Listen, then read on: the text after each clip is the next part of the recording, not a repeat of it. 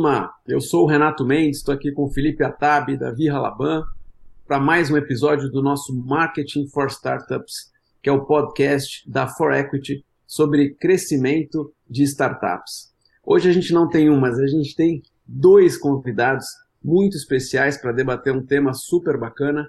Então estão aqui, queria já agradecer de antemão por terem aceito o convite, o Alan Paiotti, que é co-founder e CEO da Connect, e o Natan Cândido, que é o CMO desse marketplace de cannabis medicinal.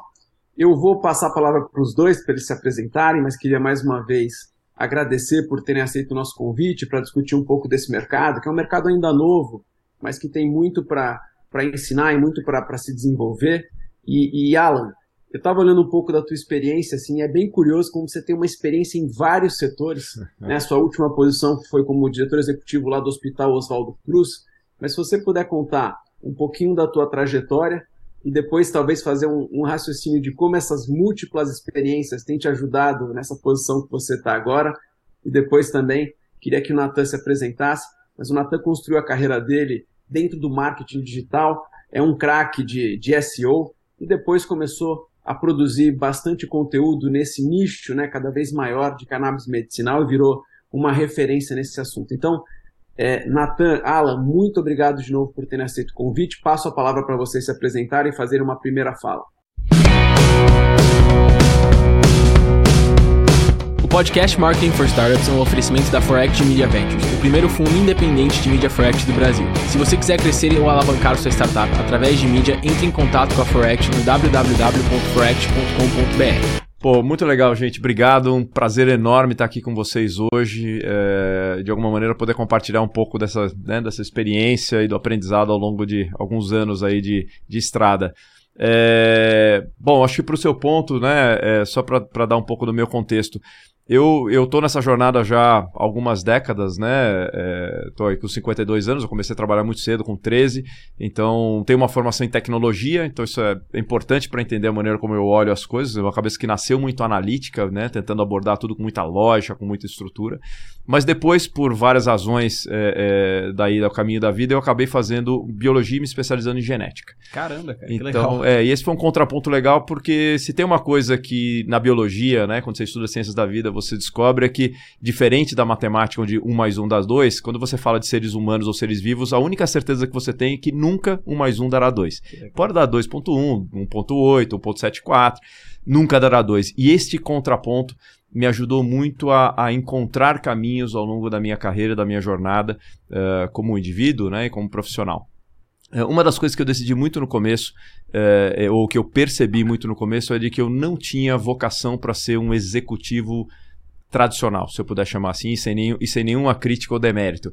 É, eu acho que eu sempre tive um viés muito empreendedor, muito é, é, focado na construção de valor de uma maneira muito acelerada, muito focada.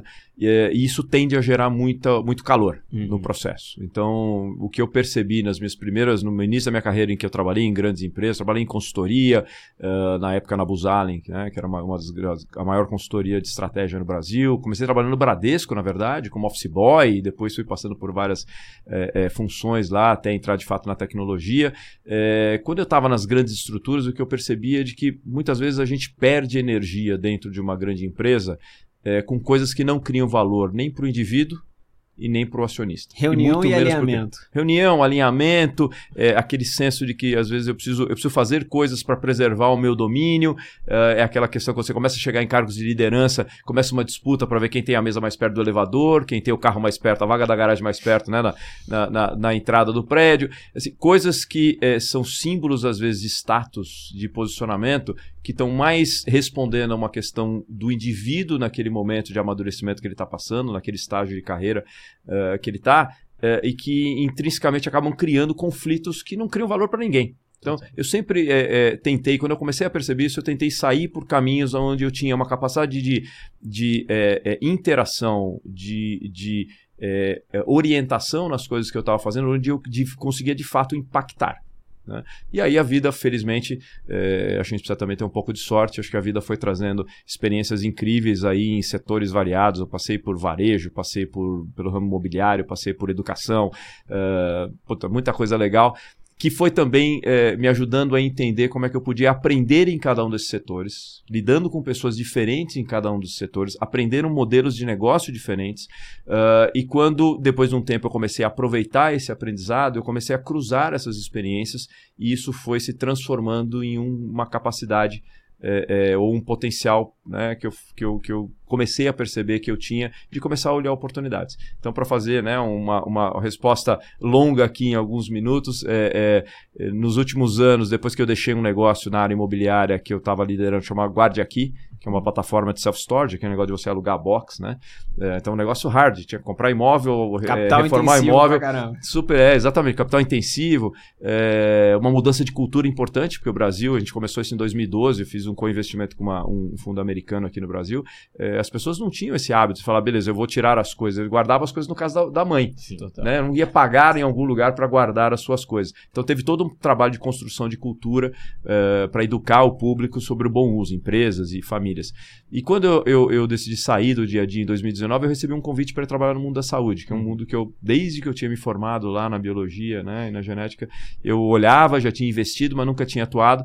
É, fui lá, tive a oportunidade de estar lá na liderança do Oswaldo Cruz, que foi uma experiência incrível.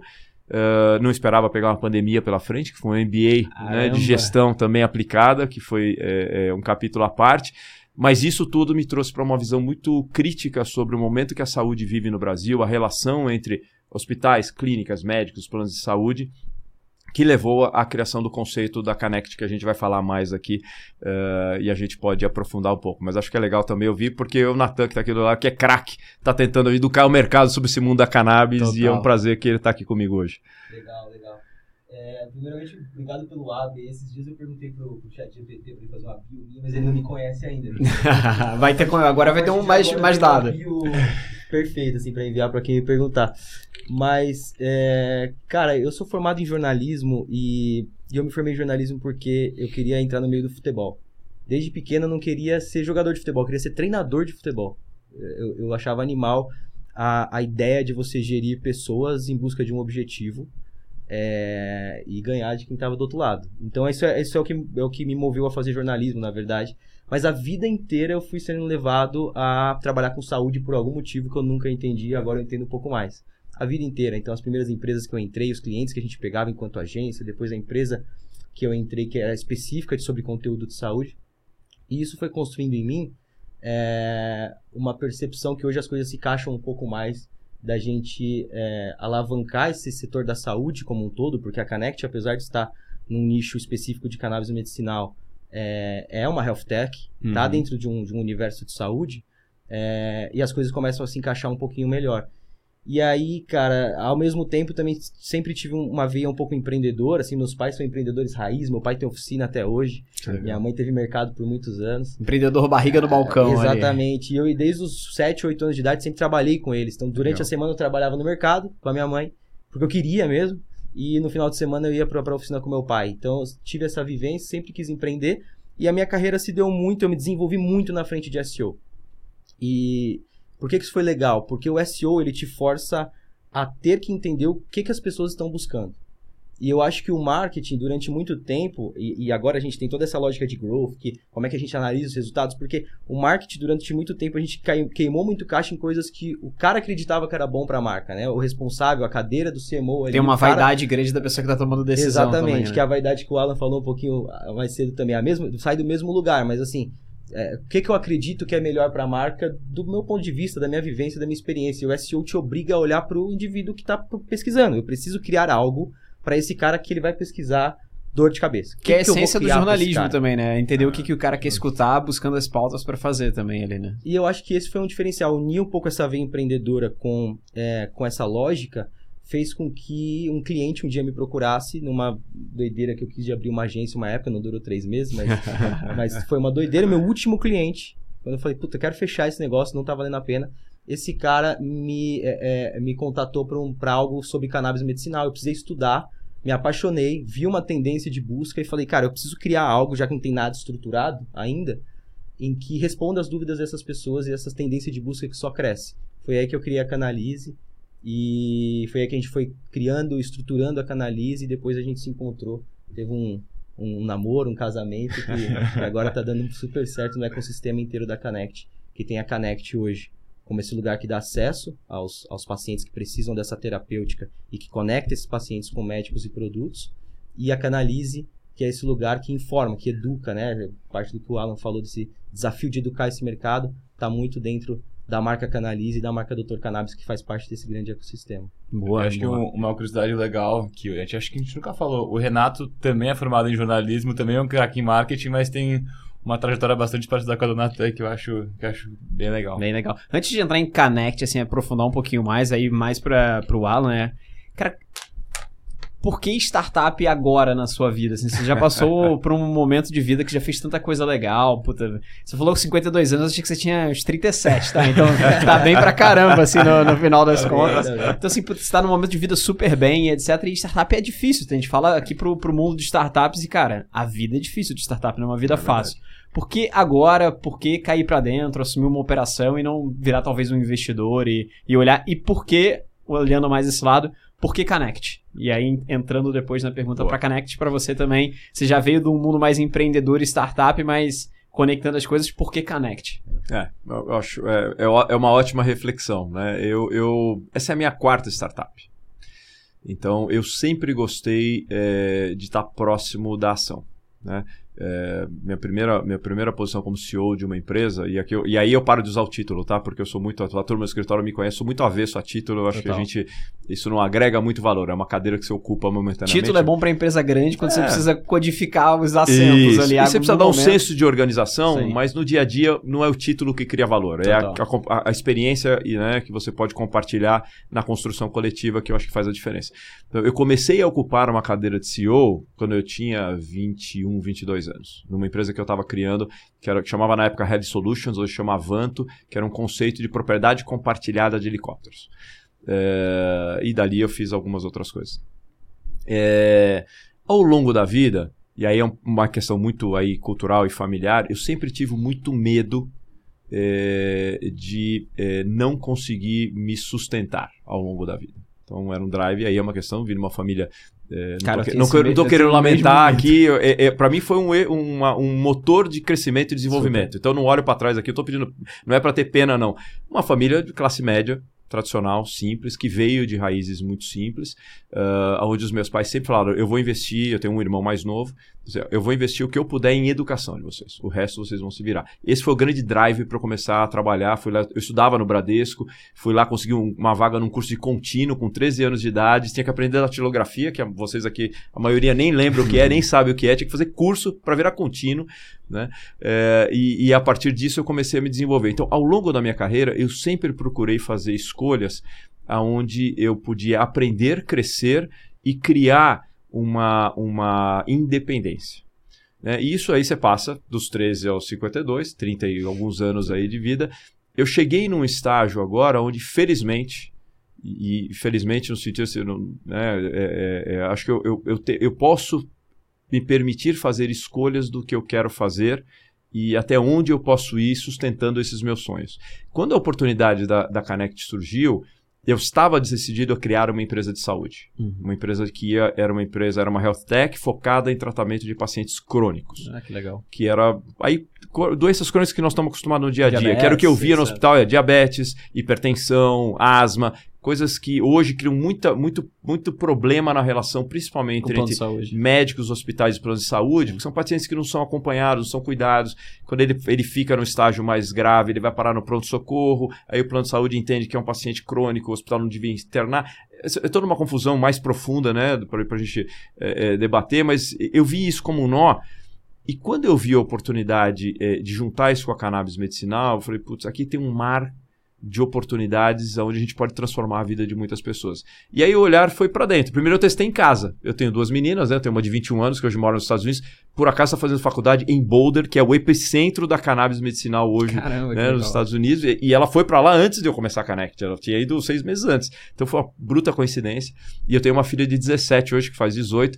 E eu falei, olha, não, estou pensando aqui com muito empreendimento. Eu tenho outros investimentos, outras coisas. Eu estava olhando algumas outras oportunidades. Falei, olha, apareceu uma oportunidade, vou mexer com cannabis. Minhas filhas deram um pulo na cadeira e falaram: pai, que demais! Você vai fazer, você vai mexer com cannabis, pai, que demais! Eu falei: opa, tem alguma coisa diferente. Total. Então, é, eu acho que é, é, por que empreender nessa fase? Primeiro, porque é divertido. Segundo, porque eu acho que eu tenho uma experiência que pode ajudar a, de fato, a, a- a desenvolver o que é o sonho que a gente criou. Terceiro, porque está sendo uma lição de vida incrível. Estou lidando com uma meninada, no bom sentido, assim, uma faixa etária média jovem, 27, 28 anos, né? A gente tem no escritório uma diversidade incrível, mais de 60% do nosso time tem algum grau de diversidade. Então, um time jovem, está começando a aprender, a, a, de fato, a desenvolver um negócio, é, com, com uma energia querendo fazer que me provoca demais. Animal. Porque eu venho numa visão de mundo de 20, 30 anos atrás, com conceitos sociais diferentes, e todo dia, tá aqui o Natan que não me deixa mentir, tem clashes lá que nós estamos aprendendo a curar, assim, discutir internamente. Então, para mim tá sendo muito divertido, tá sendo um momento de aprendizado neste momento da vida, que além de estar sendo legal enquanto negócio, e felizmente a Carect acho que chegou num momento muito legal do mercado, encontrou um posicionamento que está de fato ajudando as pessoas a a, a, a terem mais saúde, qualidade de vida e bem-estar, está me ajudando como indivíduo. Então eu volto, a minha relação com as minhas filhas, nesse aprendizado com, que eu estou desenvolvendo dentro da Connect, está me ajudando a entender melhor a minha relação com as minhas filhas. Que legal. cara. Então, tudo isso está dizendo, falou, ó, vamos em frente. E faz parte, faz parte da, da energia que a gente precisa para tocar em frente uma startup. Muito legal. Boa. E eu, eu acho que na Connect, a temática, ela, pelo menos pra mim, o que eu vejo essa história se repetindo, é esse, esse exemplo que o Alan deu do susto das filhas é o susto de quem ouve não só esse termo, mas começa a descobrir um pouco mais sobre o assunto. E isso é muito legal, porque a gente precisa abrir um mercado. É um mercado de Não é- educação, Não é, quase só um educar- desafio de captar lead, não. Total. É de criar esse lead também. É isso mesmo. Fazer com que ele, esse cara entenda, né? Total. Então não é uma relação, hoje eu brinquei num- com o time também, não é uma relação onde todo mundo aqui tem, tá com um relógio na- no braço e eu chego com mais um relógio, onde todo mundo já sabe o que é um relógio, já Uhum. sabe qual é a função do relógio, já sabe se um relógio é bonito, é, é aceitável ou não, e vai olhar, vai, vai ver o preço desse relógio e vai ver se compensa comprar. Eu preciso primeiro falar para as pessoas que o relógio existe. É, questão geracional É, também, então- assim, quando eu, se você, escu- desculpa te interromper, mas se você se escu- escutasse a filha do Alan pulando há 20, 30 anos atrás, ela fala, meu pai virou maconheiro. É isso mesmo. Pô, É. tá fazendo cagada aqui, não sei o que lá. E era uma coisa lá da felicidade, geração Z, super conectada, enfim, traz uma coisa geracional. Se você pegar um baby boomer e escutar o que o Alan comentou com as filhas, ele vai falar, ih, vai ser preso. Vai, vai fazer coisa, vai fazer fazendo besteira. Então é uma questão muito da educação quase geracional também, né? É. Exato. E, e por que a Connect? Porque isso, assim, quando- conforme a gente vai desmistificando, é muito legal a primeira reação. E eu sou o estereótipo disso, porque eu também não tinha nenhuma relação com cannabis medicinal antes, não entendia nada disso. E quando eu precisei estudar para prestar um serviço, eu falei, não é possível que eu não sei disso. Não é possível que eu não sabia disso. Não é possível que minha mãe, que tem insônia, não sabe disso. Não é possível que minha madrinha, que tem fibromialgia, não sabe disso. Não é possível. E, e esse sentimento é o sentimento que a gente vê replicado todos os dias Legal. nas pessoas que a gente atinge. E aliado a isso, que aí acho que foi o que, o que virou a chave pra mim, eu sempre quis, e eu sou um cara sonhador mesmo, a gente brinca que eu sou o cara mais romântico ali entre a galera e tal. Eu sempre quis trabalhar com algo que me desse muito, é, muito orgulho, que me desse uma energia extra, que eu soubesse que, eu- cara, eu tô fazendo algo aqui que tá transformando uma vida ali. Legal. E eu conseguisse olhar isso de perto, assim. E aí o que virou a chave foi quando eu comecei a acompanhar e me deparar com as histórias das pessoas. Legal. Porque quando eu, quando eu entendi a ciência por trás da cannabis e tudo mais, tudo isso já me moveu muito.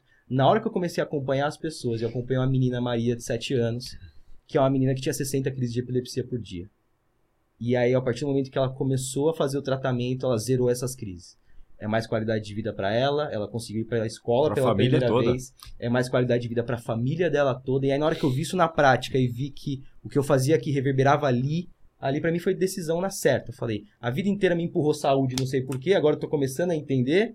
E aí tem, tem um pouco disso também. Mas tô acho que- apaixonado por esse assunto e isso impacta as pessoas. Mas uma coisa legal, até pra vocês comentarem, até pra gente, pro nosso público ensinarem a gente, é quando a pessoa escuta, puta, uma menina de 7 anos de epilepsia. Não é que ela pegou o fumo em si e fumou. Como é que é um pouco da história, assim, Connect? O que que é a Connect? Porque, enfim, conta a essência como se fosse contando pra leigos mesmo, pra É. pessoa achar também que o que que é profundamente isso que vocês estão fazendo. Então, vamos lá. A, a Connect é, é- antes de falar de cannabis medicinal, a Connect é uma empresa de saúde.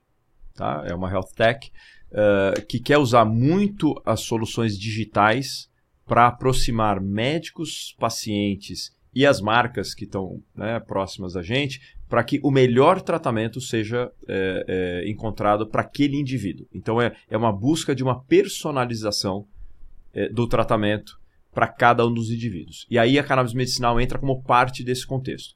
A, a cannabis medicinal, é, ele é essencialmente é um fitoterápico. Então vamos fazer uma primeira distinção para as pessoas entenderem o que isso significa. Quando você vai na farmácia e compra um antibiótico, você abre a caixinha e você tira uma bula.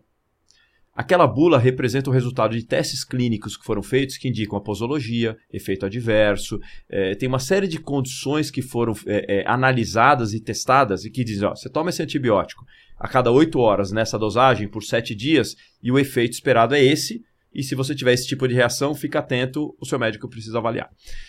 É, no, na casa do, do fitoterápico, o princípio de ação normalmente é diferente. Primeiro que o fitoterápico, por definição, ele não tem uma bula. Ele pode ter algumas indicações, pode ter algumas indicações de, de, de interações medicamentosas, mas você não vai encontrar uma bula no medicamento de cannabis medicinal. Uhum. Né?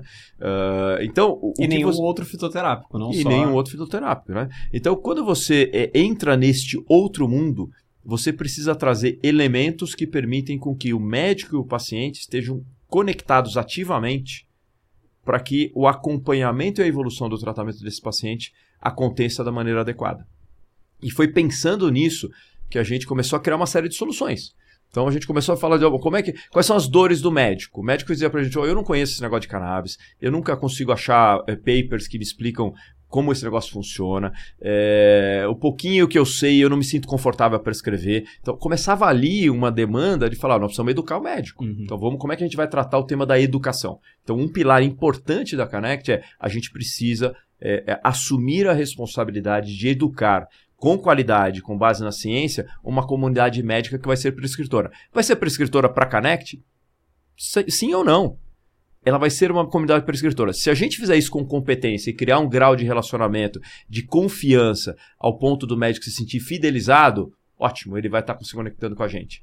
Então, assim, eu, quero, eu, eu não quero fazer isso exigindo que o médico me dê contrapartida. Eu quero fazer isso porque eu conheço do tema, conheço do assunto e quero me posicionar como a grande referência no tema da cannabis medicinal. Começamos a discutir educação.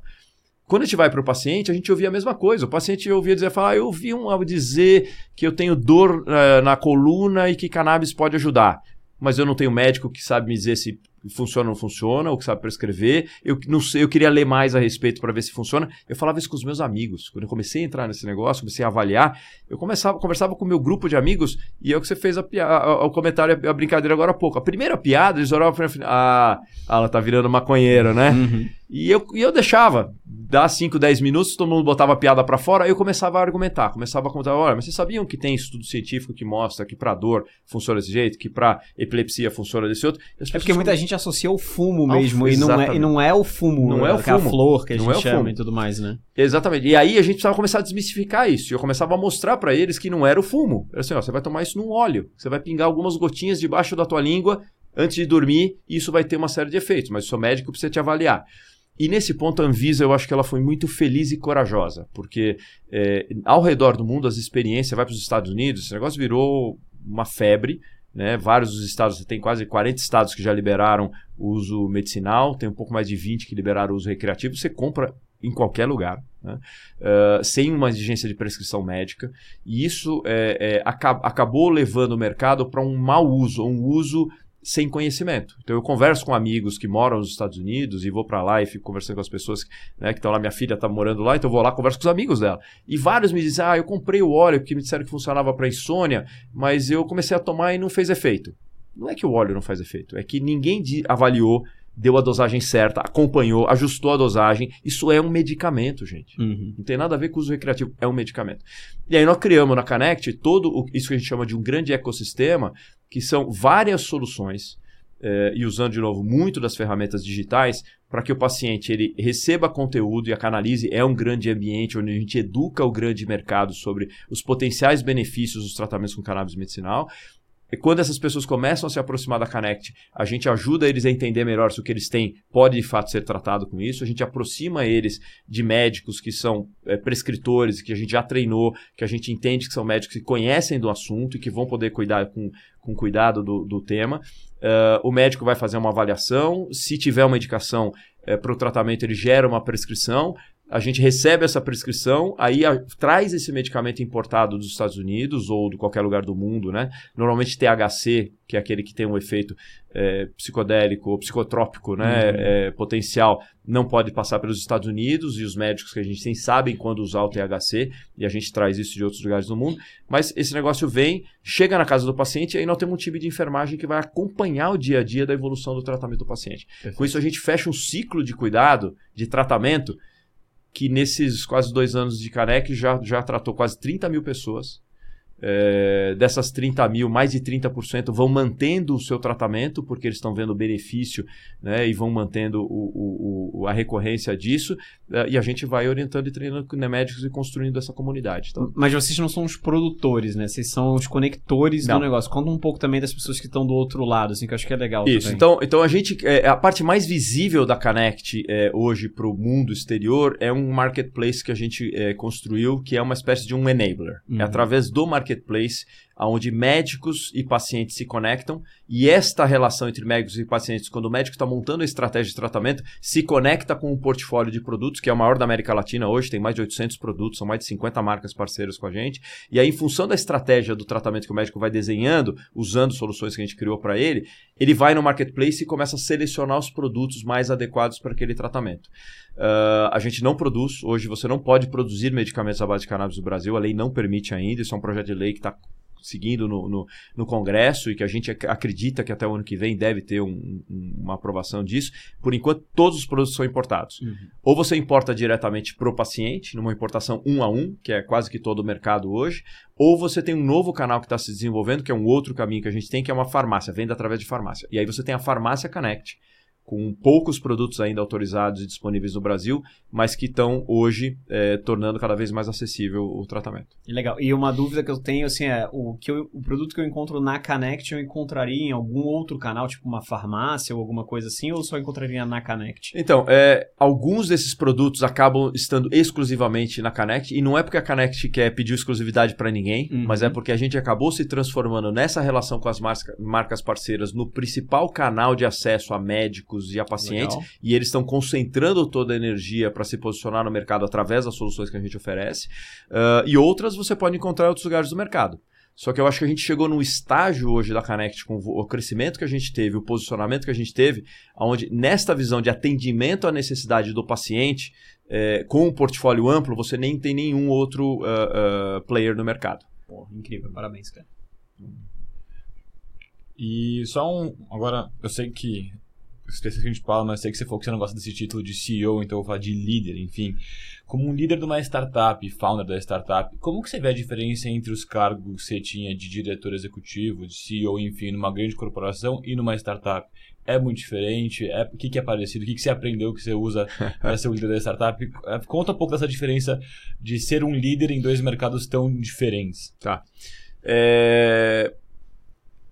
Onde é que eu vejo as diferenças? Eu, eu acho que a grande diferença tá no impacto que, que eu individualmente posso, posso é, causar. Então vamos pegar a experiência do hospital. Lá a gente tinha 3.800 colaboradores, é, diretos, indiretos, tinham, sei lá, quase 6 mil, 7 mil que circulavam diariamente pelo hospital.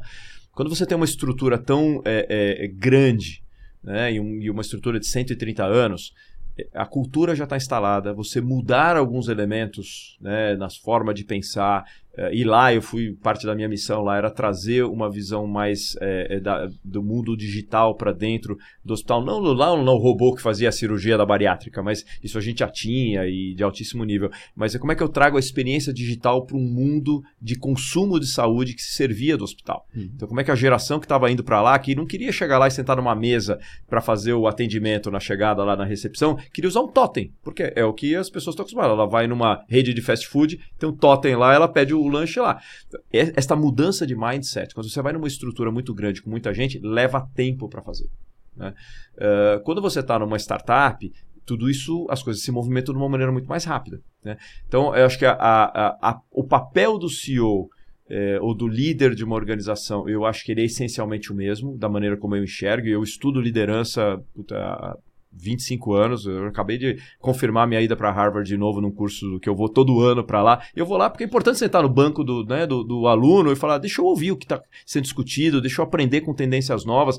Então, assim, não dá para ficar na soberba de, ah, porque eu tenho três décadas de, de carreira profissional, eu sei tudo. Tô longe, tô apanhando todo dia com a meninada lá na Connect, com coisas que eles me desafiam e trazem visões diferentes.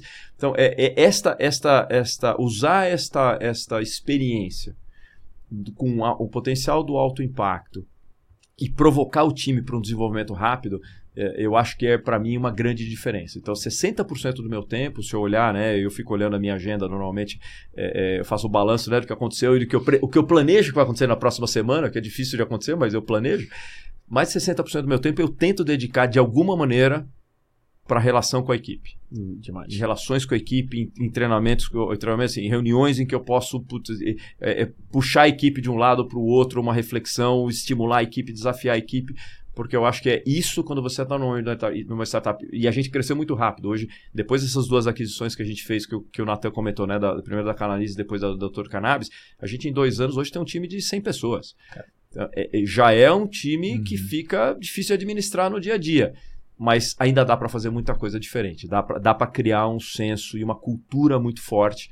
Uh, e essa é a hora. Então, na startup, assim, esse é o momento. Até, na minha experiência, eu já passei né, por algumas uh, etapas assim de crescimento de empresas dessas. Já fiz restauração de empresa, que também é uma agenda muito difícil, porque você chega num momento muito doído, as pessoas estão com muito medo. Então, quando você faz uma restauração, normalmente você precisa trazer né, a proximidade de novo para as pessoas, alinhar propósito, engajar todo mundo. É, até 200 a 300 pessoas eu acho que o CEO consegue ter um impacto muito relevante em criar esse senso, essa visão de construção coletiva. Quais são os valores que a gente quer preservar? Qual é a cultura que a gente quer ter? O que está dentro do jogo, o que está fora do jogo? Qual é a nossa estratégia? Depois desse tamanho, você precisa ter um nível de senioridade na liderança que já precisa estar tá muito embebida disso para conseguir dar o próximo passo.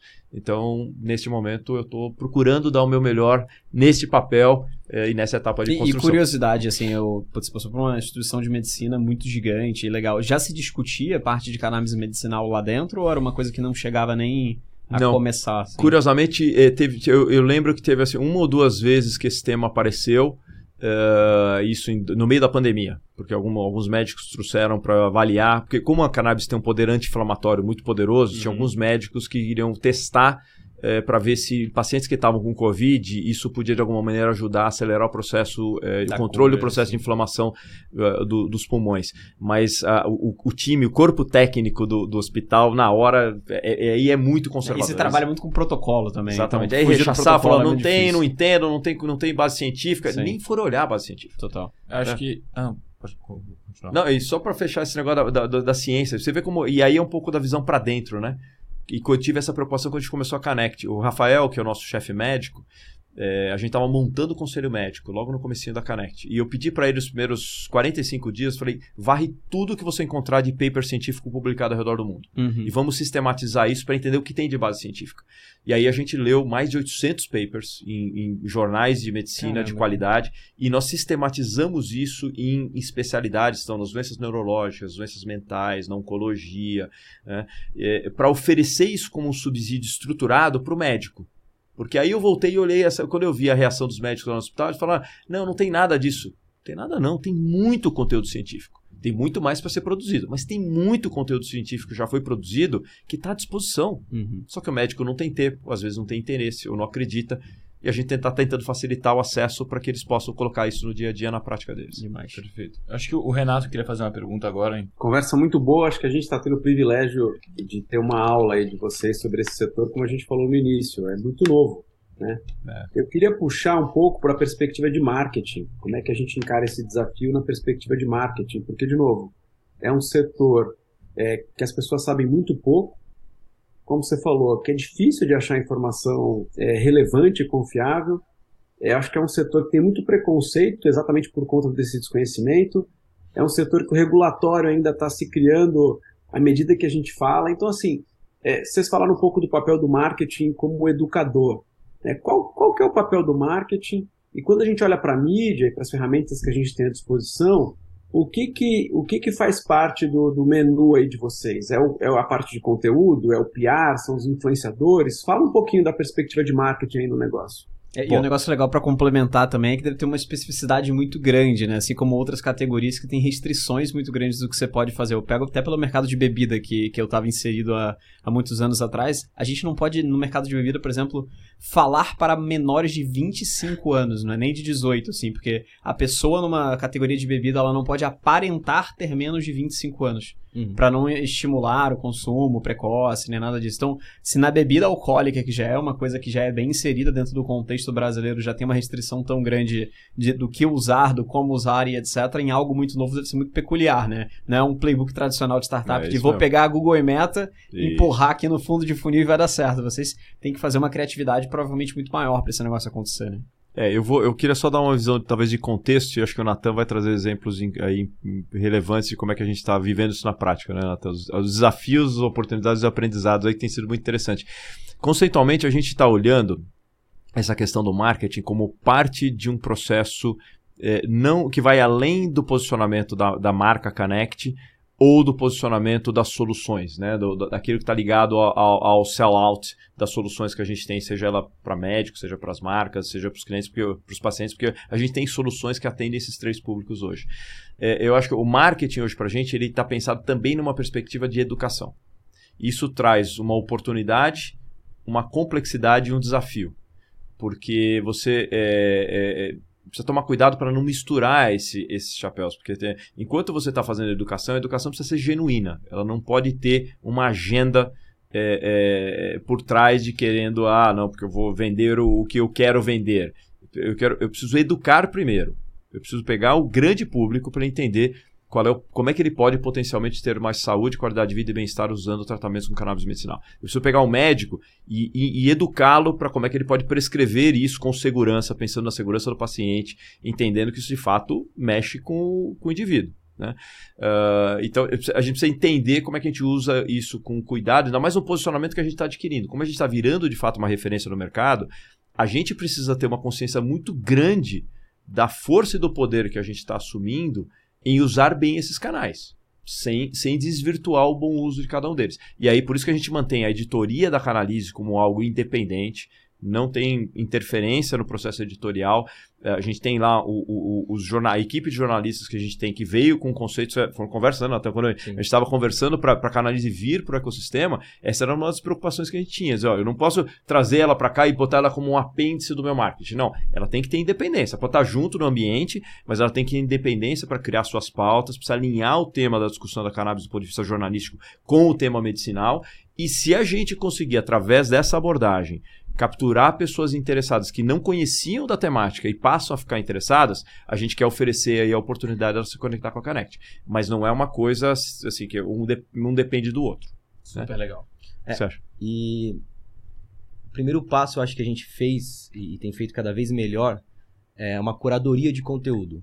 Pensando agora na, na prática de como a gente exerce é, marketing na Connect, primeiro uma curadoria de conteúdo, porque é tudo muito novo, então a gente tem que garantir que o que a gente está falando está tudo com, com base na ciência e, e todos os valores que a gente acredita. Depois disso, a gente tem um desafio de distribuição, que é esse ponto que, que vocês trouxeram. Então, assim, é, organicamente, tudo que a gente posta, faz e fala, ele atinge a nossa comunica- comunidade, mas por conta da temática, ainda assim não atinge com o máximo potencial que outros assuntos atingem. Então a Porque até o algoritmo ali. ele te trava pra organicamente É. você chegar a E- uma base menor e comprar mídia no final, né? Exato, Isso então o algoritmo já, já, já joga, entre aspas, um pouco contra ali. Qual que é a, a, a grande sacada aqui? É a gente, então, construir conteúdo muito mais, não só pensando em como a gente vai distribuir, mas pensando na lógica de SEO, então. Dessas pessoas que estão curiosas, pesquisando, a gente tem que estar bem posicionado. Seja no YouTube, seja no Instagram, seja, seja no Google e assim por diante.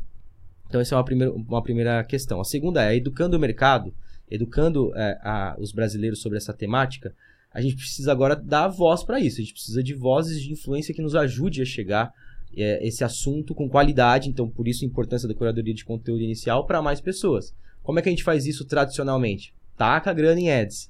E acho que isso é um outro desafio, que é as, as, as políticas das plataformas, elas também são bastante restritivas. Elas ainda não conseguem identificar o que, que, é, o que, que é um uso é, adulto, recreativo, que a gente chama, e o que, que é um uso medicinal para fazer essa separação e saber que esse conteúdo aqui tem uma cura- curadoria científica e pode ser impulsionado, então ela prefere limitar todos. Então a gente também tem esse desafio. Então, e é o que permitido em algum lugar no mundo ou é mais Brasil? é, alguns lugares no mundo, poucos, dois estados dos Estados Unidos têm é, Um tem um piloto, pouco mais né? de permissão. Tem um piloto acontecendo lá sobre isso, onde você precisa de um certificado, e aí você precisa de uma empresa terceira. Então tá bem no início essa discussão, a gente já teve algumas conversas, inclusive, com essas plataformas, e as- que aqui no Brasil a ideia é a gente apoiar esse movimento também, para que isso é, fique um pouco mais simples da gente operacionalizar no dia a dia. Mas assim, a gente precisa chegar para mais pessoas, esse, é- esse é o desafio, né? E aí como a gente faz isso?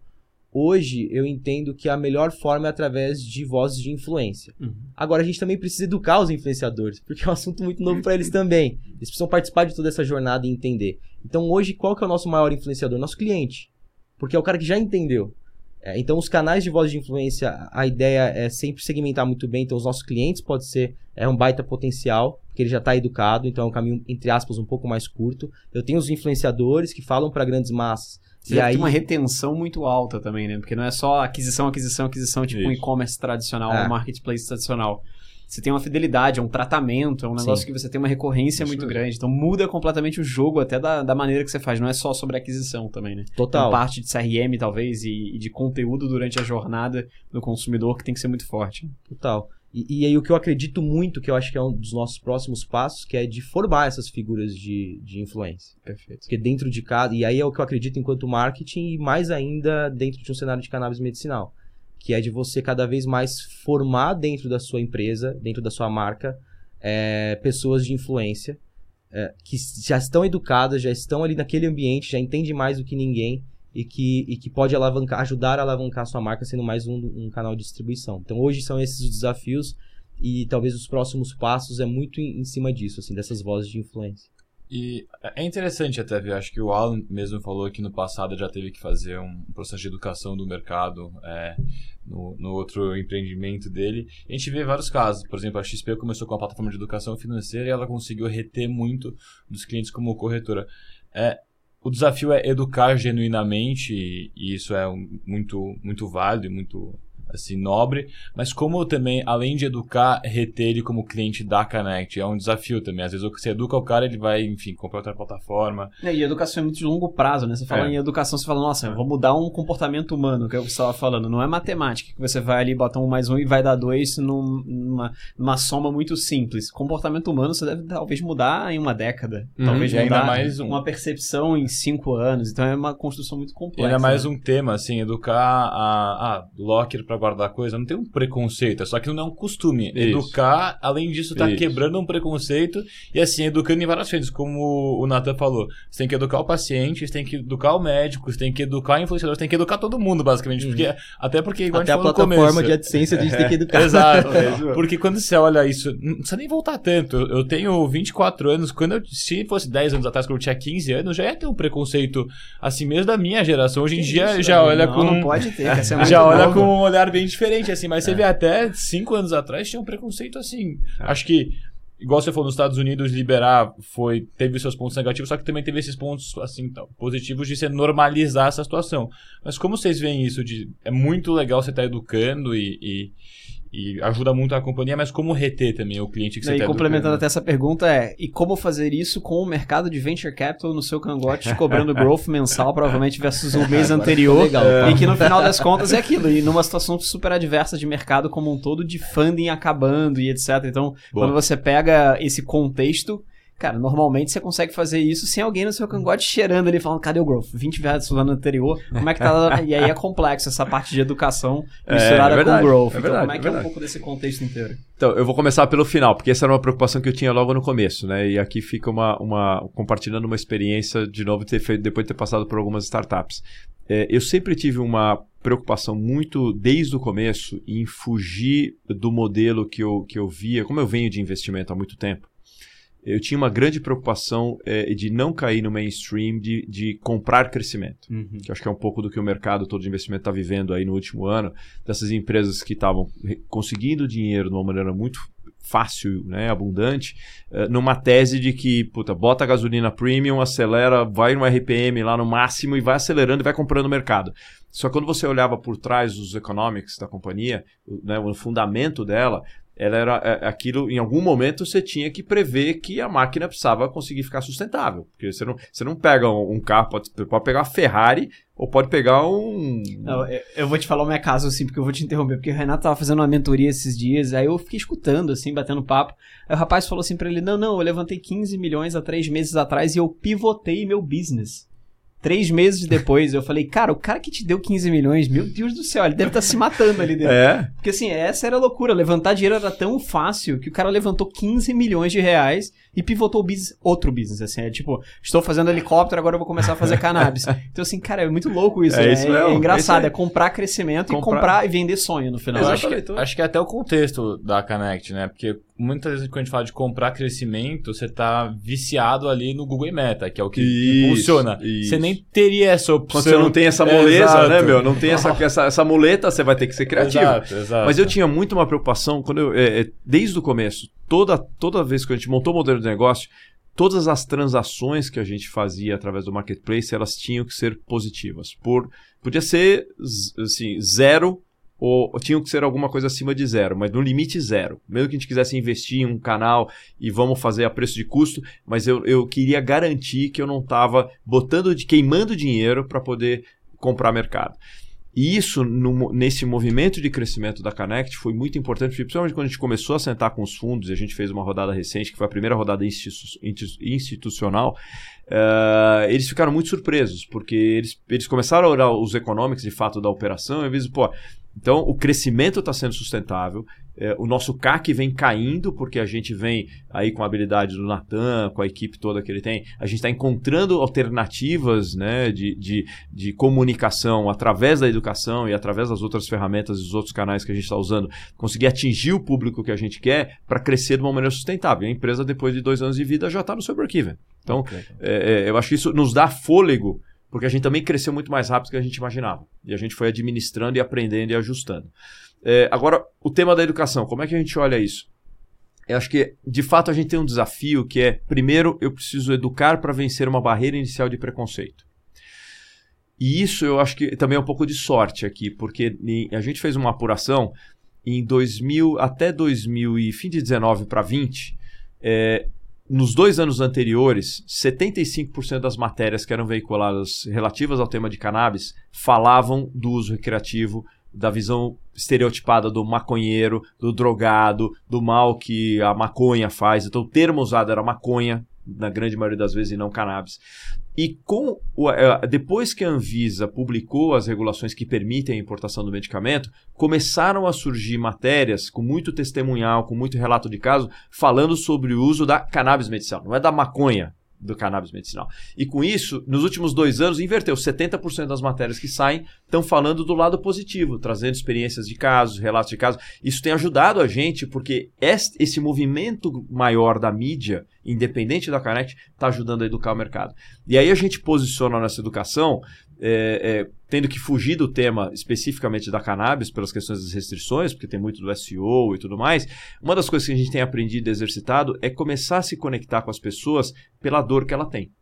Então, por exemplo, a gente tem uma- ali um plano, a gente desenvolveu uh, um conjunto de e-books incríveis, que aí tem a participação da equipe médica e tal. Então você pega um tema, que é um e-book que a gente lançou essa semana, né, segunda-feira, de insônia.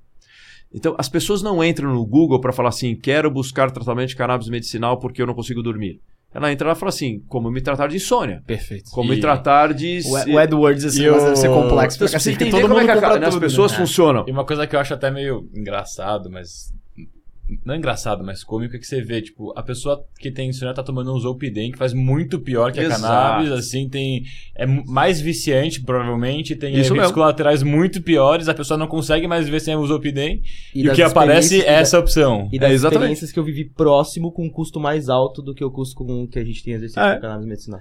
Então, como é que a gente olha isso? Como é que a gente está aprendendo? Então, a gente precisa entender como é que a pessoa que está com a dor da insônia, como é que ela vai tentar buscar uma solução para a dor dela. E quando ela for buscar e botar a palavra insônia, como é que a gente oferece para ela algo que ajuda ela a entender por que, que ela deveria considerar cannabis medicinal? Como é que ela considera e compara isso com o tratamento lá que ela está fazendo com o medicamento E tradicional? vocês têm um foco específico em algum tratamento ou é amplo o suficiente? Não, tem se- vários. Porque senão fica, fica difícil Tem até de, de competir, né, no final, porque tem tanta coisa ao mesmo tempo que É. pode ser benéfico a, a cannabis medicinal pro tratamento. É como é que vocês escolhem o que vocês vão atacar? Porque é um processo de educação gigante. Muito né? amplo. É, a gente, por isso que a gente lá no começo, tudo começou com a base científica. Então a gente foi entender quais eram as áreas de especialidade em que eu tenho evidência científica. E a gente s- estruturou isso, então a gente tem as doenças neurológicas, autismo, Alzheimer ah, e coisas afins. As doenças ah, mentais, que é a grande crise né, da nova geração, que é estresse, burnout, TDAH e tudo mais. Ah, Você tem uma, uma, uma especialidade infantil. Você tem muita criança, por exemplo, com, com autismo, com, com a- a- ataque epilético, esse tipo de coisa. Você tem o tratamento paliativo do câncer. Você tem o uso eh, em esportes, pelo poder anti-inflamatório que eu estava comentando. Todos, assim, os grandes esportistas de alta performance hoje estão utilizando o cannabis para aumentar rendimento, para melhorar a performance. E isso já não é mais considerado doping. Ah, que Então legal. Era fa- uma pergunta que eu ia fazer, assim, É. não é então. Não é considerado mais doping. Então, na- Caramba. na- nas últimas Olimpíadas, o CBD foi liberado. O THC não, mas o CBD foi liberado para uso fora da lista do doping. Então- Saindo do técnico, o que é CBD e o que é THC? Qual a boa, diferença boa, dos boa, dois? boa, boa. Então, a planta é o seguinte: quando você pega a planta da cannabis, que é uma planta, inclusive, diferente daquela onde é extraído o, o, o fumo por baseado, porque essa tem um alto teor de THC. THC é um canabinoide. eh, e a planta tem, pelos últimos estudos, mais de 400 canabinoides, Uhum. dos quais dois estão mais estudados. O CBD, que é amplamente utilizado para fins medicinais e não tem nenhum efeito eh, psicotrópico, ela não dá barato, você pode beber, fumar, cheirar, fazer o que você quiser, não vai dar o barato. Uhum.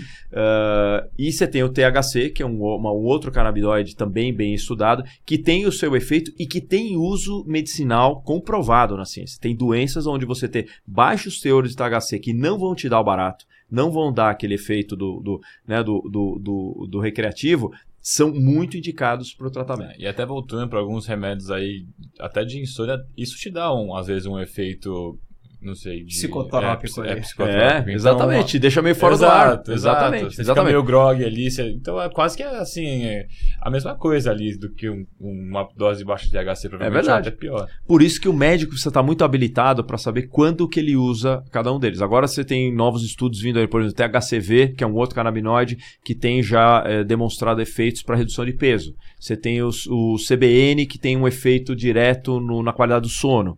Então você tem, e aí são estudos, né? O, o- resgate do, da do estudo científico para cannabis vem nos últimos 15 anos. Não sei se vocês já ouviram essa história, que é super curiosa. É, é- é um, um cientista israelense chamado Rafael Michulan, que faleceu agora, há 92 anos, aí, há dois, três meses atrás. Ele se encantou com a cannabis na, na década de 90 e começou a querer estudar. E ele conta isso numa das aulas dele. Ele disse: Olha, eu fui tentar a aprovação em Israel para conseguir ter produto para fazer estudo científico. E os caras não aprovavam, porque é era considerado uma droga. E aí ele foi fazer, depois de alguns anos, fez um acordo com a polícia de Israel. E ele ia com uma maletinha, uma bolsinha debaixo do braço, no galpão de apreensão de drogas, e os caras botavam o produto na bolsinha e ele saía pela rua com aquela bolsinha dele, ia pro laboratório e começou a fazer os estudos com cannabis medicinal assim. Então ele foi quem primeiro definiu o tal do sistema endocannabinoide, que, que descreve como o nosso organismo reage aos canabinoides, ele que isolou a molécula do CBD e do THC, e, e a partir dessas descobertas científicas dele, o mundo começou a se reabrir para o tema da cannabis. E aí o Canadá fez o que fez, os Estados Unidos está fazendo agora essa revolução, a Europa também, em muitos países está bem avançado, e o Brasil está entrando nessa onda. Caramba, que legal. Acho que o Renato é- quer fazer uma pergunta, mas a gente tá indo pro terço final aqui do podcast também e, e aproveitando mais, vou abrir mais para ele aqui fazer umas perguntas também. Boa. Eu acho que o Alan tocou num ponto interessante, que é essa dinâmica de captar muito dinheiro, é, investir eventualmente em mídia paga, comprar mercado, né, ou baixar muito o preço, e, e como esse negócio é insustentável. E aí a gente vive num setor de ciclos, né? Você tem um ciclo de abundância, depois um ciclo de escassez, a gente sabe que vai ter outro de abundância, depois de outro de escassez.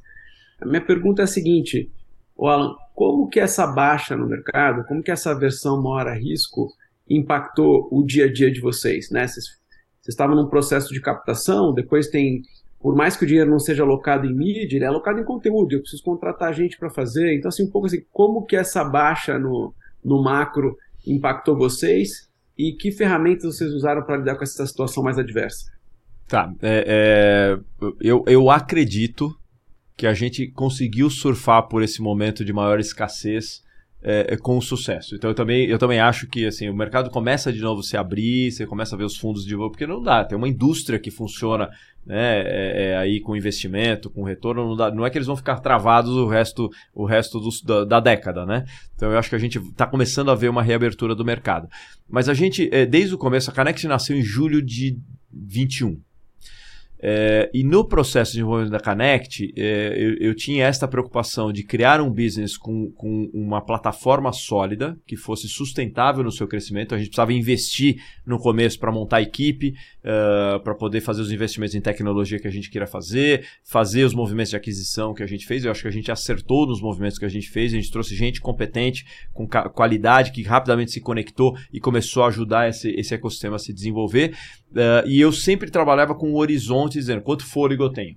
Eu sempre fui tentando dar um stretch nisso, né? E, e, outra aqui, outra experiência para quem está tocando startup, né? É, custo você administra todo dia, né? Receita você reza para chegar. Você faz plano, você bota no Excel, muda a variável, quantidade de cliente, ticket médio, churn, puta, é tudo lindo, tudo funciona. Só que na prática do dia a dia, esse mundo será um pouquinho diferente do que você projetou. Agora o custo está todo dia. Quando você chega lá, acende a luz, reloginho lá começou a rodar, a água né, começa a bater, a pessoa que entra tem um custo. Então, assim, administra bem os custos. Não faça, não faça, não seja é, é, pobre no sentido de cortar custos que vão te ajudar a crescer, mas também toma cuidado para não ficar esbanjando, esbanjando, soltando dinheiro desnecessário, porque isso vai fazer falta. Então, quando a gente chegou é, ali, a gente viu a janela do terceiro trimestre de 21, de 22 começando a indicar que ia apertar, a gente não precisava de caixa. Felizmente a gente estava já com o runway que estava assim, ia passar bem até o terceiro trimestre de 23. Só que naquele momento a gente tomou uma decisão que eu acho que foi muito acertada. A gente falou, vamos antecipar, como a gente está vindo num crescimento muito forte, está vindo com, com um economics muito sustentável, eu acho que a gente pode abrir uma conversa com os fundos agora e mostrar que a gente pode passar mais rápido por, essa, por esse momento é, e sair mais forte é, nesse, nesse, nessa, dessa, desse, dessa, né, nesse, dessa desse momento de restrição que a gente está vivendo. E a gente teve uma rodada que, na nossa leitura, da todas as restrições de mercado, foi de muito sucesso. A gente, 70% da rodada foi, foi institucional, fundos importantes como o Global Ventures vieram, né? A gente o fundo que liderou foi a Supera, que tem lá Global Ventures, uh, e gente de peso é, lá como investidor Luciano Huck e outras pessoas que estão querendo entrar no setor porque acreditam no setor. Né? Tem um outro fundo chamado Bluestone também, que é gente de mercado de investimento com muita experiência, um fundo mexicano chamado IAX. Uh, e isso a gente estendeu agora nosso, nosso runway mas com uma estratégia muito clara. Também não é assim, capta, bota dinheiro no caixa e vamos ver o que acontece. A gente captou com um foco muito claro em, em, em, alguns elementos. Primeiro é acelerar muito o desenvolvimento de tecnologia. Então, o que eu tenho no roadmap de 23 e 24, a gente vai em grande medida antecipar para 23, porque esta é uma das grandes barreiras que a gente está criando no mercado e um dos grandes diferenciais para crescer na velocidade que a gente está crescendo. A outra, estratégias de growth e de, e de marketing. Então, esses são os dois grandes pilares da estratégia dessa rodada que eu acho que estão ajudando a gente a crescer a 25, 30% ao mês. Né? E vamos em frente. É, e acho que esses dois pilares garantem, o Alan falou da abertura do mercado de novo, mas é uma abertura muito mais crítica. E, e, e o avanço desses dois pilares garante que a gente está com o olhar em growth tecnologia e a gente está conseguindo entender onde a gente está fazendo os nossos investimentos, o que está retornando, o que está deixando de retornar, onde é que a gente vai secar a fonte, onde é que, onde é que a gente vai colocar mais recurso. É e ter esse dado na, na, ponta, acho que é crítico para o mercado daqui para frente. Assim. Pô, muito legal. Perfeito. Eu vou fazer talvez uma última pergunta, aí o Davi vai, vai para o terço final de perguntas rápidas, é, puxando um sardinho um pouco mais para o nosso lado para entender um pouco mais essa dinâmica. Vocês, como uma startup B2C de aquisição, em termos de use of proceeds, vai muito para marketing também, para aquisição e etc.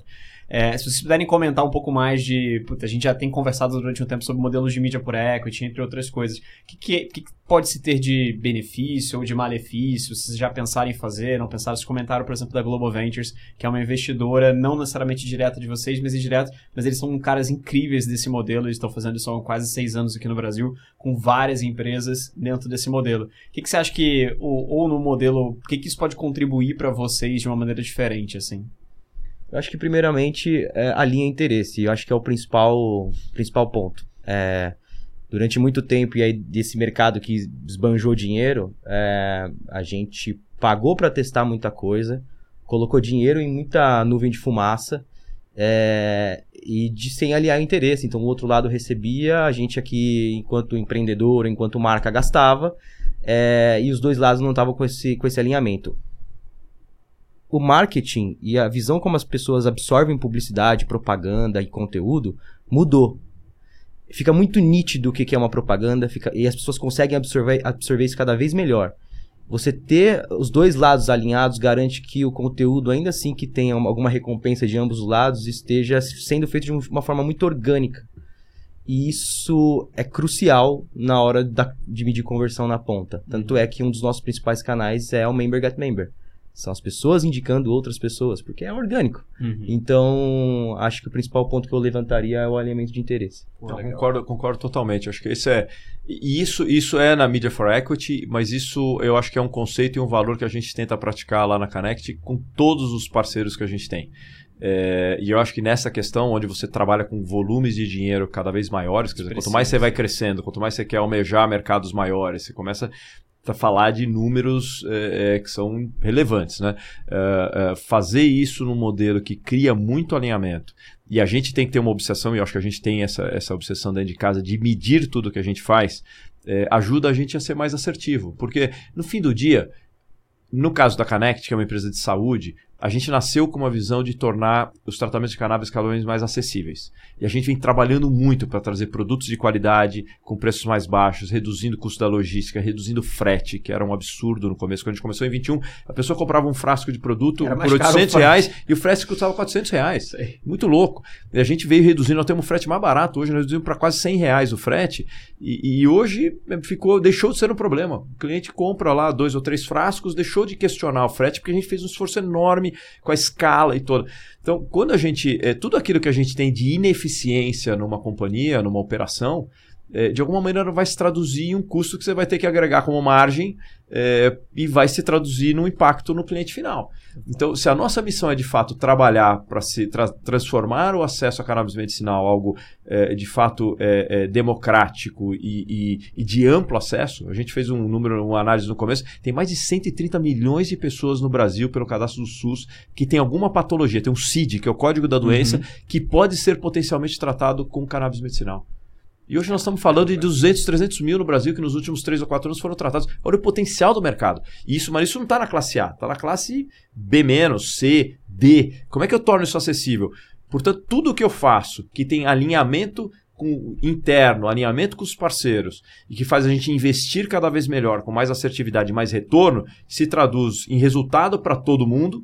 E no fim do dia, o, o benefício de alguma maneira chega na ponta, porque eu consigo traduzir E é isso em super resultado. caro chegar numa população tão grande Boa. assim. Se você precisar fazer isso com o próprio caixa, talvez o seu caixa inteiro vá para isso. É isso aí. necessariamente você consegue fazer uma otimização de preço, uma otimização de logística, entre outras coisas. Pô, É super aí. legal, cara. Obrigado.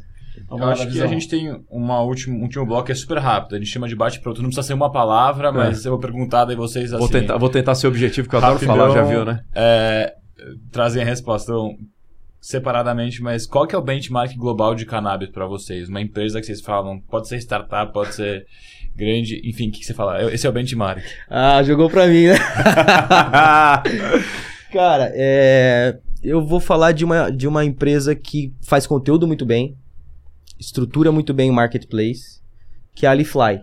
Acho que a Alifly é uma empresa do mercado de cannabis é, mundial que faz muito bem o que a gente acredita, que é educar e tornar acessível de todas as formas o, o, o tratamento e os produtos para quem, quem precisa. Muito legal. É, eu acho que essa específica do mundo de cannabis eu tendo a concordar, mas eu vou trazer algumas experiências que eh, são aquelas que me habitam, que me ajudam a provocar o time a pensar como é que a gente faz a diferença. É, quando você pega, por exemplo, eu, eu tenho uma fissura por a experiência do paciente. Então, uma das referências que eu uso é, por exemplo, as Apos. Para quem viu né, o caso das Apos, como é que a, a cultura de atendimento do cliente, eh, ao ponto de você dar autonomia na ponta para resolver o problema dentro de uma lógica que não quebra a companhia, é um tipo de, de, de referência que eu, que eu procuro trazer.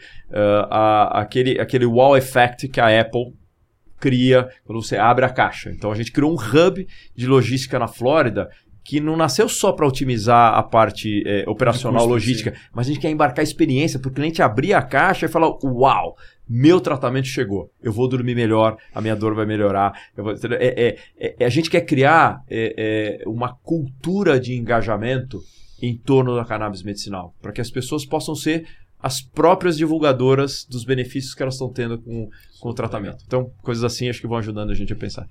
Show. E qual startup precisa adquirir o trabalho de marketing? Aí pode ser de qualquer setor, qualquer. Assim, você pensa num benchmark de marketing para startup. O que, que vocês pensam? É, eu tenho admirado cada vez mais as marcas que têm conseguido transformar as pessoas internas em influenciadores da própria marca. E aí eu posso citar duas, acho que o, que o Avelar tem feito isso muito bem na Brand Lovers. é, e a G4 Educação faz isso muito bem também. Total. É. Eu acho que um, um, um case para mim, é, que é meio batido, mas eu vou, eu acho que a New Bank é um case para mim. Essa é a que- nossa resposta, assim, É. todo Porque assim, eu fui um dos clientes fala. logo no comecinho, tá? Nos primeiros, sei lá, dois, três meses eu tinha um amigo que tinha recebido o cartão, me indicou e eu depois de seis semanas recebi o cartão e eu fiz isso mais de curiosidade. É, e conhecendo lá o pessoal da- do New Bank, assim, enquanto o produto é um cartão de crédito Exato. e com muito respeito, assim, fazem bem. Mas a experiência e o marketing, a nuance que eles criaram, né, que criou aquela, aquela, aquela sensação de eu quero estar dentro, eu quero participar, essa comunidade de quem está usando o cartão de crédito de uma maneira diferente, despojada, inteligente. é, Mas a resposta de vocês é muito parecida, sobre comunidade. Comunidade, é seja isso ela interna e seja É isso ela externa. E Tem que engajar é as pessoas. A gente fala sobre marketing, não é sobre aquisição. O Nubank faz um pouquíssimo investimento em marketing tradicional por essência. E se pegar os números que são abertos, cara, o cara tem um CAC de um dólar É. em marketing. É 5 dólares total, porque tem emissão do cartão, entre outras coisas. Mas o marketing é um dólar. Um É. dólar, contando time, contando tudo. Cara, é brutal o nível que os caras conseguem chegar pelo engagement, pelo member get member, pelo UX do produto, pela experiência em geral ser muito incrível. É, super legal. E agora, puxando um pouco pro lado de Venture Capital, acabaram de levantar uma rodada. Qual conselho vocês têm para quem tá querendo levantar capital agora? Putz, ah, olha, eu diria o seguinte: é, é, olha o teu negócio para garantir que você está criando, o, o- crescendo o teu negócio, ou desenvolvendo o teu negócio com fundamentos muito claros. Tem obsessão por medir os resultados. ah, assim, não tenta vender um sonho, foca. Eh, não tenta dizer que você vai. Você pode até ter uma visão de que você vai abraçar o mundo, mas começa com foco. Para você chegar lá, você tem que dar os primeiros passos. É, e, e- e tudo que você faz tem que conseguir, de alguma maneira, é, criar valor para o teu, pro teu cliente. Quer dizer, não, não, não muda o caminho, não tenta, não tenta ter atalho. A gente, e se eu puder aqui, em 30 segundos, a gente teve um caso que foi emblemático na, na Connect. É, a gente estava lá no começo, começando a ganhar atração, aquele negócio, contando cada venda fazia diferença, né? Sai do zero, você quer ver o marketplace acontecendo. E a gente teve uma venda que na época era um número assim, se não me engano, assim, era 25 mil reais uma venda num cliente, que veio com uma prescrição enorme. E, e a pessoa que estava atendendo é, falou: não, não, não, não, não faz sentido, eu não vou te vender. E a gente trabalha num salão aberto. Todo mundo parou para entender o que estava acontecendo, deixamos ela acabar, desligou, falou: "Tô, para, para tudo, o que está acontecendo? Ela falou: não, eu- eu- a mulher veio, é uma mãe que está com uma prescrição para comprar, acho que eram 24 frascos. É, e já era é recorrente, ela já estava com a segunda prescrição. E ela falou no meio da conversa, ela queria comprar os 24 frascos, porque na época, no começo, demorava 45 dias para chegar, tinha um monte de, de atritos que a gente eliminou ao longo desse processo. Falou, eu já quero comprar tudo, porque demora, depois minha filha ficar sem e tal, uma filha criança de 7, 8 anos. Ela falou, pô, mas a minha filha não se adaptou bem a esse medicamento, e eu, eu ainda preciso voltar no médico. E a, a- a nossa pessoa teve a sensibilidade e falou, não, não, não, então pera um pouquinho. A gente vai voltar para falar com o seu médico antes. Não adianta você comprar isso se a sua filha eventualmente não vai usar tudo. Isso virou um exemplo pra gente de como tratar isso, porque assim, a gente não quer vender a qualquer custo. Porque esse cliente vai voltar. Essa paciente, ela vai voltar, porque a filha dela tem uma doença crônica e vai precisar do tratamento.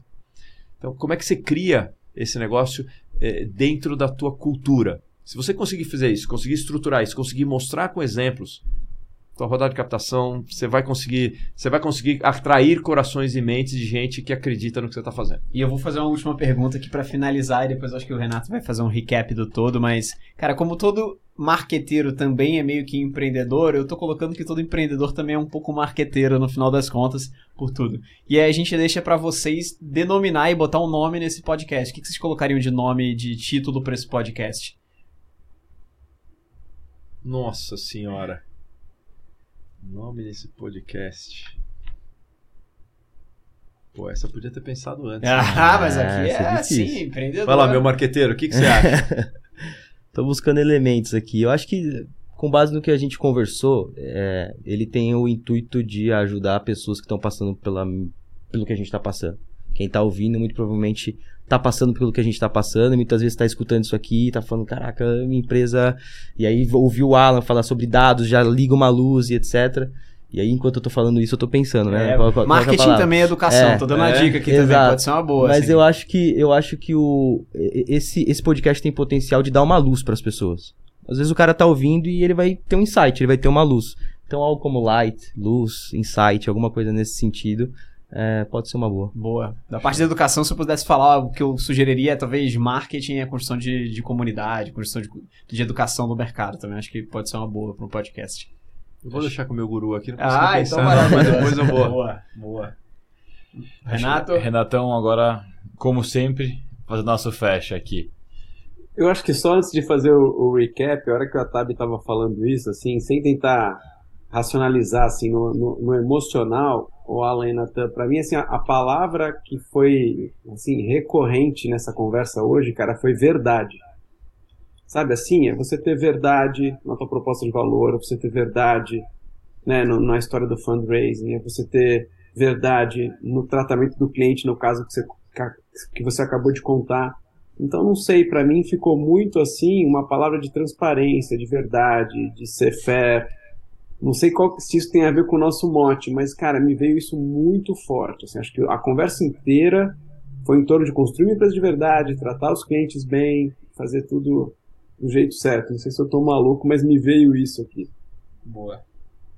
É, é, um- é um ótimo ponto, viu? É, é, a gente. é, e às vezes eu choco a turma lá dentro, porque de fato eu tenho essa característica de que eu não gosto de deixar nada debaixo da mesa. Né? Então eu, eu falo de uma maneira muito aberta para dentro e para fora das coisas que eu acredito. E é um pouco voltando para o por que empreender agora? Porque eu estou fazendo algo que eu acredito, algo que eu, que eu, que eu quero fazer. Eu não estou aqui porque me jogaram aqui ou porque é, ah, não tenho outra opção, eu vou ficar aqui. Graças a Deus, felizmente, eu estou num momento em que eu posso escolher fazer isso. Então eu vou fazer genuinamente, com coração, com alma, com verdade. Isso vale para dentro e vale para fora. Então eu não vou vender nada para fora que eu não acredito e não vou construir nada para dentro que eu não acredito. E é por isso que eu sou tão assim, assertivo internamente nas discussões de cultura, de valor, das coisas que eu, que eu aceito e não aceito. E eu acho que na minha, no meu papel, enquanto CEO da, da, da, da Connect, eu preciso ser o guardião desse, dessa, dessa filosofia, dessa, dessa visão de mundo. E a gente vai construir essa cultura juntos. Então eles, eles me contaminam com algumas coisas, eu contamino eles com outras, mas verdade, transparência, ética, é, paixão pelo que a gente está fazendo, compromisso, é, acho que isso, isso tem que estar. Isso tem que estar fazer parte do jogo. É, E, soou como um elogio, assim, é, foi, foi bom ouvir isso, porque é algo que a gente tá lá internamente construindo É e vivendo e perceber que as pessoas estão percebendo isso na nossa uma Na entrevista, fala, diz muita coisa pra É gente. verdade. E eu peguei também três pontos, enquanto a gente vai conversando, eu vou tentando anotar e fazer umas amarrações, e eu peguei três pontos para destacar aqui da, da, da conversa que me chamaram muita atenção, assim. Eu acho que o primeiro é, vocês são dois pioneiros, né, num setor novo, e ser pioneiro em qualquer coisa tem, tem uma série de desafios e tem uma série de privilégios, né, de estar desbravando um mercado novo. É, a gente falou muito de, de educação, né, de apresentar esse setor, de explicar esse setor, é, tanto para paciente, para médico, para o próprio órgão regulador, para a opinião pública como um todo. Então, acho que tem muito uma coisa assim de como é que você cria um negócio novo num setor que as pessoas ainda sabem muito pouco, né? E a gente puxou essa conversa para marketing e acho que o Natan foi super feliz ali de falar de, de curadoria de conteúdo, dos desafios de distribuição, do papel do SEO, de dar voz de influência, né? De member get member. Eu acho que tem uma coisa também que a transformação está acontecendo e, e- e o Alan foi muito feliz quando falou, cara, você estava, parece que você estava assim, no momento certo, na hora certa e está vindo a onda agora, né? Porque é isso, pô, 75% das matérias eram negativas. De repente, o órgão que regula começa a fazer o trabalho dele, começa a permitir importação Isso. e aí a opinião pública vai mudando e vocês estão ali super bem posicionados. Então, é, para mim tem muito a ver com, com pioneirismo. Depois teve um ponto também que você explorou bastante, fala que é o que a gente falou, cara. essa lógica de comprar crescimento, de crescer a qualquer custo, de contar uma, uma, uma mentira para levantar mais grana e jogar o problema para frente, eu acho que não tem espaço aqui, né? Então eu gostei muito quando você falou, pô, todas as transações do marketplace tinham que ser positivas. Né? Você falou muito da perspectiva de, de custo e de receita, eu gostei disso, né? Custo você administra todo dia, receita você torce para chegar. Então, poxa, administra teu custo, trabalha duro, faz a lição de casa, mesmo sem precisar de caixa, foram lá, fizeram uma rodada, acho que mostra que os fundamentos da companhia são sólidos. Então teve esse segundo ponto. E um terceiro, assim, ouvindo acho que um pouco da história de vocês, essa sua última fala, né? Tipo, eu escolhi estar aqui, né? Que legal isso, pô, eu escolhi estar aqui. Eu poderia estar fazendo qualquer coisa. Acho que eu e a Tara, a gente fala muito disso, de como a gente escolheu estar na Forex também, né?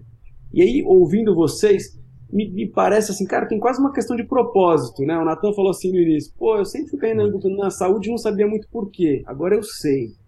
Aí o Alan fala, poxa, eu já fiz um monte de coisa na vida, mas eu escolhi estar aqui nesse momento. Então, acho que nenhum dos dois planejou, em nenhum momento eu planejei de querer estar trabalhando com, com o setor de cannabis, mas a sensação que dá é que ambos estavam prontos para isso, assim, no momento certo para cada um, no momento de vida de cada um, faz muito sentido estar aqui.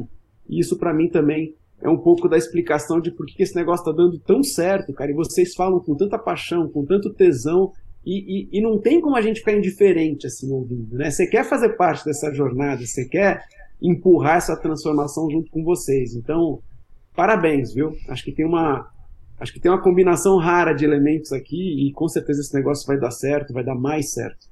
E obrigado por terem aceito o nosso convite. Muito obrigado, gente. Obrigado, foi, gente. foi, muito legal. legal. Não, obrigado, foi ótimo mesmo. Obrigado pela. Acho que a leitura foi perfeita e, e eu acho que nós dois aqui estamos representando outras quase 100 pessoas. Sim. É. Então, nós não estamos fazendo isso sozinho. Está sendo feito a um, assim, a, a, a, muito trabalho, com muito suor, muita lágrima, mas no fim do dia, quando a gente ouve os casos né, da Vitória e outros casos de pacientes que chegam lá e a gente transforma a vida das pessoas. Então, se fala de propósito, e eu passei isso muito nas empresas né, que, eu, que, eu, que eu atuei no passado, essa discussão do propósito é, é recorrente nos últimos 10 anos. Uhum. Né? Uma, uma, como é que você engaja as novas gerações, cria propósito, alinha as pessoas tal. quando você está na saúde, e quando você está nesse negócio, eu vivi isso muito na pandemia no hospital. A discussão de propósito, ela, ela não precisa nem acontecer. É, propósito, é, é prescindível. Assim. O propósito das pessoas lá, eu estava dentro do hospital, assim, eu preciso fazer as pessoas saírem daqui vivas. Elas estão entrando para o UTI, eu preciso fazer elas saírem vivas. E todo mundo se alinha nisso. Não precisa ter uma discussão etérea, o que, que nos une, vamos dar as mãos, abraçar a árvore. Tem. E aqui na, na Connect é uma empresa de saúde. Perfeito. Então, o que motiva a gente é a gente está transformando a vida das pessoas todo santo dia. E é isso que a gente vai levando para frente. Cara, marketing de propósito é o nome do podcast. marketing, marketing de propósito, boa, tá muito bom, bom. Boa. É isso aí. Boa. Eu acredito boa. muito nisso. Acho que na, nas discussões atuais hoje sobre dinâmicas de trabalho, que é, é uma coisa que tá, tá em alta, né? Tá em alta há um ano, um ano e meio e tudo mais. A gente leva isso muito bem e ressignificou muito para mim trabalho. Quando eu comecei a trabalhar com a nave. Ressignificou. Eu, eu era o, o, cara que separava muito a minha vida. Eu tenho uma vida pessoal, eu tenho uma vida profissional, eu tenho uma vida espiritual, eu tenho uma vida financeira, eu tenho uma vida, não sei lá. E, e, e ressignificou o trabalho e ressignificou esse meu pensamento, onde eu tenho 24 horas por dia, eu tenho 7 dias por semana, eu tenho 365 dias por ano para fazer a diferença e para ajudar o mundo a ser melhor. E é por isso que a nossa missão é conectar as pessoas com uma vida melhor. A gente acredita muito legal. nisso. Eu vivo isso, o Alan vive isso dentro você entra no nosso escritório isso trans, transparece assim nitidamente como vocês que acabaram de perceber um pouco dessa questão do propósito é. então isso move bastante a gente mesmo boa demais gente prazer obrigado, enorme gente. receber vocês obrigado foi uma honra obrigado pela oportunidade e vamos Tamo junto, junto. obrigado boa. obrigado